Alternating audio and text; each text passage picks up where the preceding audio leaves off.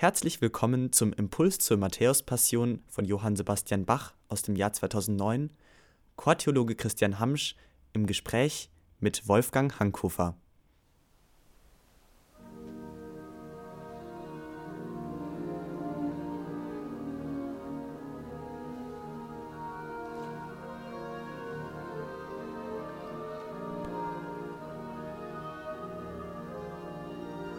Nun, Wolfgang, nach all den Proben, was denkst du über die Matthäus-Passion von Bach?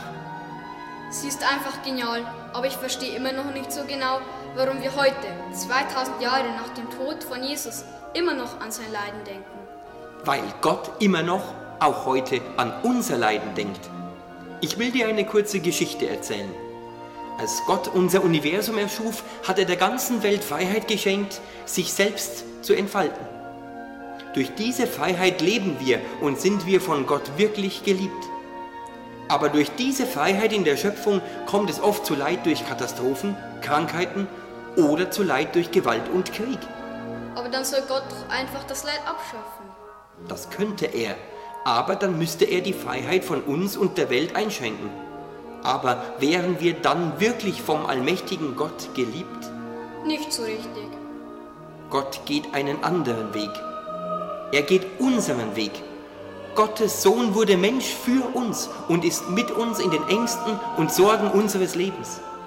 Am Ende seines irdischen Lebens trägt Jesus durch sein Leiden auch unseren Schmerz. Dann besingen die Worte des Eingangschores, kommt ihr Töchter, helft mir klagen, das Leiden des Sohnes Gottes. Der für uns gelitten hat, richtig. Man könnte sogar in dieser Klage die Klage der ganzen Welt erblicken, eben die Klage und den Schmerz so vieler Menschen, die gerade in unserer Welt an Hunger, Krieg oder an Krankheiten leiden. Und er, Jesus, ist dann das Lamm Gottes, das am Kreuz starb. Ja, denn er, das Lamm Gottes, nimmt unsere Schuld und Sünde hinweg und trug für uns sein Kreuz und unser Leid, um uns zu erlösen. Er hat sein Leben für uns hingegeben. Und diese Hingabe beweist er schon beim letzten Abendmahl mit seinen Jüngern. Denn er nimmt das Brot, dankt, bricht es und gibt es seinen Jüngern mit den Worten, Nehmet, esset, das ist mein Leib. Bei diesem Mal geschieht dann seine Hingabe wie am nächsten Tag am Kreuz. Richtig, wir müssen nur begreifen, wie nahe uns Gott ist. Das kann doch nicht so schwer sein. Nun, was geschah denn nach dem letzten Abendmahl? Jesus ging mit seinen Jüngern zum Ölberg und betete dort zu seinem himmlischen Vater. Und seine Jünger? Nun, die schliefen, als Jesus vom Gebet zurückkam. Jesus erleidet das, was auch viele von uns erleiden müssen. Einsamkeit. Allein zu sein gerade dann, wenn man so sehr Hilfe und Zuwendung von anderen bräuchte. Nun ist es an uns, zu Jesus zu stehen wie wir es im Choral Ich will hier bei dir stehen so treffend singen. Aber so einfach ist es ja für uns nicht, zu Jesus zu stehen, denn wir sind ja jetzt nicht mit ihm am Ölberg. Aber wir können zu unseren Mitmenschen stehen, denn Jesus sagt, was ihr für einen meiner geringsten Brüder getan habt, das habt ihr mir getan. Und wir könnten zu Gott stehen, indem wir zum Beispiel seine geniale Schöpfung nicht zerstören, sondern bewahren. Und der Sohn Gottes betet nun zu seinem himmlischen Vater, dass der Kelch an ihm vorüberginge. Der Kelch des Leidens, ja. Und wir beten mit ihm, wenn wir singen, was mein Gott will, das geschehe allzeit. Denn wer Gott vertraut, fest auf ihn baut, den will er nicht verlassen. Und nun wird Jesus gefangen genommen und zur Verhandlung geführt. Und wir werden im Choral, O Mensch, bewein dein Sünde groß, daran erinnert, dass der Sohn Gottes Mensch wurde für uns. Für uns er hier geboren ward. Und durch seinen Tod am Kreuz und seine Auferstehung er uns ewiges Glück schenkte. Den Toten er das Leben gab. Gott lässt uns nicht allein. In seinem Leiden verbindet sich der Sohn Gottes ganz innig mit unserem Leben. Er hat für uns alle gelitten. Für eine Mutter, die erfährt, dass ihre 18-jährige Tochter mit dem Auto tödlich verunglückt ist. für die Kinder, die heute auf unserer Erde verhungern, für die Familie, die vom Arzt erfährt, dass die älteste Tochter an einem bösartigen Tumor erkrankt ist. Ich glaube, ich verstehe. Aber hat das Petrus damals nicht verstanden? Denn er hat doch Jesus dreimal verleugnet. Jesus erlebt, was viele erleben. Es kann ein Teil unseres Lebens sein, verleugnet zu werden von Menschen, denen man voll vertraute. Petrus konnte, wie wir alle, kaum ahnen, wie tief die Liebe Gottes zu uns ist. Unser ganzes Leben sind wir auf dem Weg zu dir, unserem Gott. Ja, bin ich gleich von dir gewichen, stell ich mich doch wieder ein.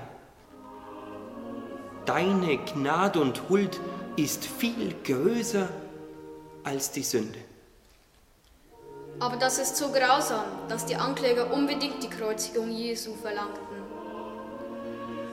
Wie wunderbarlich ist doch diese Strafe. Der gute Hirte leidet für die Schafe. Ja, Christus, der gute Hirte, umarmt die ganze Welt. Alle Menschen, die gefoltert, gequält und ermordet werden. Alle Verzweifelten, alle Kranken und alle Sterbenden.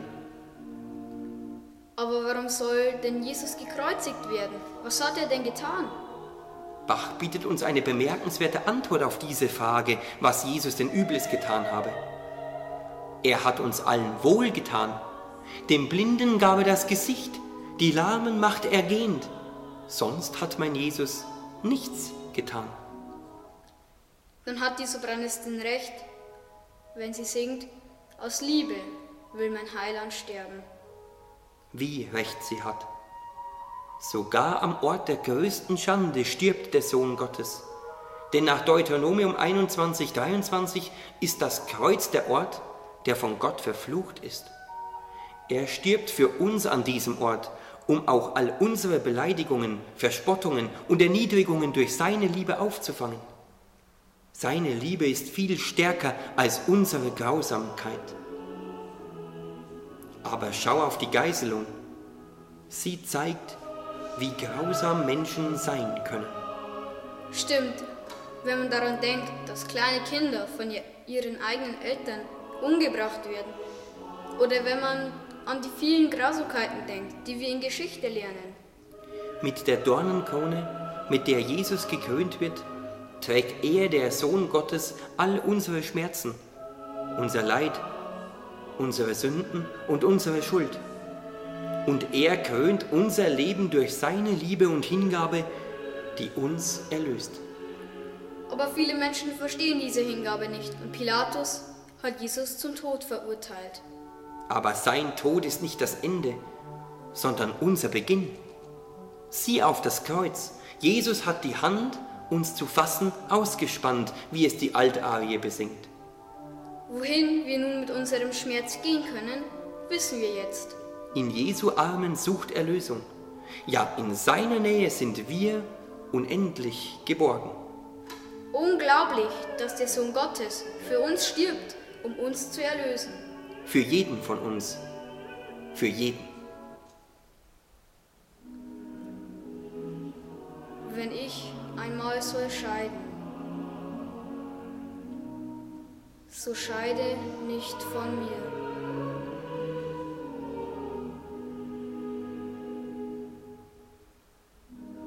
Wenn ich den Tod soll leiden,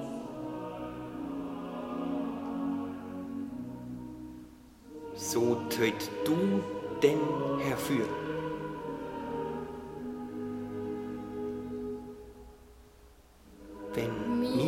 Am allerbängsten wird um das Herze sein, so reiß mich aus den Ängsten, Kraft deiner Angst und Pein.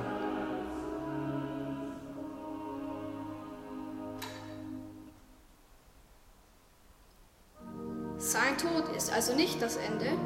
Nein, denn der Sohn Gottes wird auferstehen und so uns allen unzerstörbare Hoffnung schenken, Weil wir nun wissen, dass Gott uns nie verlässt. sondern uns sogar über den Tod hinaus rettet. und unser Schmerz und Kummer durch ihn, das Lamm Gottes, selbst getragen wurde. In seiner Auferstehung verwandelt der Sohn Gottes alle unseren Schmerz, unsere Schuld, unser Versagen, unsere Krankheiten, ja sogar unseren Tod. Der Auferstandene ermöglicht uns, neue Menschen zu werden, die getragen sind von seiner Liebe, die den Kreislauf von Hass und Gewalt durchbricht. Ja, durch seine Auferstehung haben wir sogar die Hoffnung auf ewiges Leben. Nun verstehe ich auch, warum wir die Matthäus-Passion singen. Denn in unserer Welt voller Leid und Trauer ist es so wichtig, von der unbesiegbaren Hoffnung zu singen, die uns durch Jesus, den Sohn Gottes, geschenkt wurde.